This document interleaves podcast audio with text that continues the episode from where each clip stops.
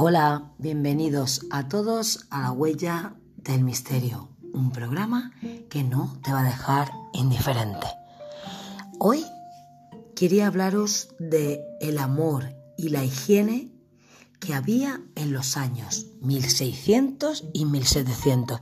Sí, ya lo sé que tú en esos momentos no habías nacido, ni pensamiento, ni siquiera tus padres o algunos de tus antepasados más cercanos, pero no importa, yo voy a contarte cómo fue la cosa. Me llamo Marta Sánchez, ya lo sabes, y este es mi nuevo programa que me va a encantar compartir contigo.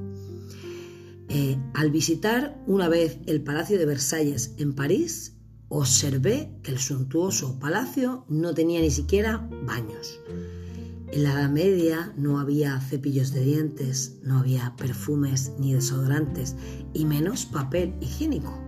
Los excrementos humanos se lanzaban por las ventanas de palacio. En un día de fiesta, la cocina de palacio podía preparar un banquete para 1.500 personas, eso sí, sin higiene ninguna. En las películas actuales vemos a personas de esa época sacudirse o abanicarse. ¿Qué explicación puede tener esto? ¿Que la gente tenía calor? No, no, sino que el mal olor que emitían debajo de las faldas, que a propósito fueron hechas para contener el olor de esas partes íntimas, ya que no se bañaban. Tampoco era costumbre ducharse debido al frío y la casi inexistente agua corriente. Solo los nobles, pues, tenían unos lacayos que se dedicaban a abanicarles Así disipaban el mal olor que salaba su cuerpo y su boca y también ahuyentaban a los insectos que podían venir en esos momentos. Los que habéis estado en Versalles, igual que yo, habréis admirado esos enormes y, y grandes, hermosos jardines que hay. No solo se contemplaban, sino que se usaban como retrete en aquellas famosas baladas promovidas por la monarquía porque no había ningún baño. Ya te digo que en la Edad Media, si tú querías casarte, pues la mayoría de bodas se realizaban en junio. Para ellos era, pues eso, el comienzo del verano. La razón muy simple. El primer baño del año se tomaba en mayo, así que en junio el olor que tenía la gente, aquellos ciudadanos, todavía era bastante tolerable. Sin embargo, como algunos olores ya comenzaban a molestar, las novias llevaban ramos de flores cerca de sus cuerpos para cubrir el hedor. De ahí la explicación del origen del ramo actual de novia. Y ya tiene bastante historia el ramo de novia. Los baños se tomaban en una sola bañera enorme, pues llena de agua caliente hasta arriba.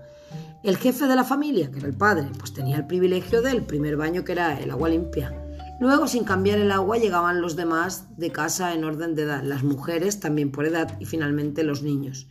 Los bebés, que eran los últimos en bañarse, pues cuando llegaba su turno del agua de la bañera estaba asquerosa, así que era posible poder matar a un bebé dentro. Los techos de la casa no tenían cielo y las vigas de madera eran los mejores lugares para sostener animales, perros, gatos, ratas, escarabajos, para que ellos se mantuvieran calientes y también cuando llovía las filtraciones obligaban a los animales a que saltaran al suelo.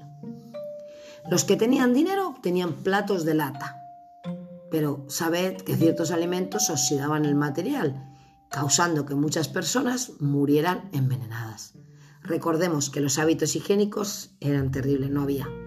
Los tomates que eran ácidos se consideraban venenosos durante mucho tiempo las tazas de lata que se usaban para beber cerveza whisky, esta combinación a veces dejaba al individuo, en el piso, en una especie de narcolexia inducida por la mezcla de bebida alcohólica con óxido de estaño. Gente que pasara por ahí creería que estaban muertos, así que recogían el cuerpo y se preparaban para el funeral. Luego se colocaba el cuerpo sobre la mesa de la cocina durante unos días y la familia se quedaba mirando, comiendo, bebiendo y esperando a ver si el muerto, por casualidad, se despertaba o no. De ahí a que los muertos se les vela en un velatorio o velorio, que es una vigilia al lado de un ataúd. Inglaterra es un país pequeño donde no siempre había lugar para enterrar a los muertos. Luego pues se abrían los ataúdes, se extraían los huesos, se colocaban en diferentes osarios y la tumba volvía a usarse para otro cadáver. A veces al abrir los ataúdes se notaba que había rasguños en la tapa en el interior, lo que indicaba que el hombre muerto, de hecho, había sido enterrado vivo. Así, al cerrar el ataúd surgió la idea de atar una tira de la muñeca del difunto. Se pasaba por un agujero hecho en el ataúd y se ataba a una campana. Después del entierro, alguien quedaba de servicio junto a la tumba durante unos días. Si el individuo por casualidad se despertara, el movimiento de su brazo haría sonar la campana. En este caso, el dicho popular salvado con la campana es una expresión muy utilizada por nosotros a día de hoy. Lo que hoy conocemos por tradición lo hacemos sin conocimiento y solo seguimos tradiciones sin sentido como carnaval, día de brujas, etc. A veces el mejor aliado para salir del desconocimiento es la investigación. Y esto ha sido todo por hoy en la huella del misterio. Os espero muy pronto. No tengáis miedo.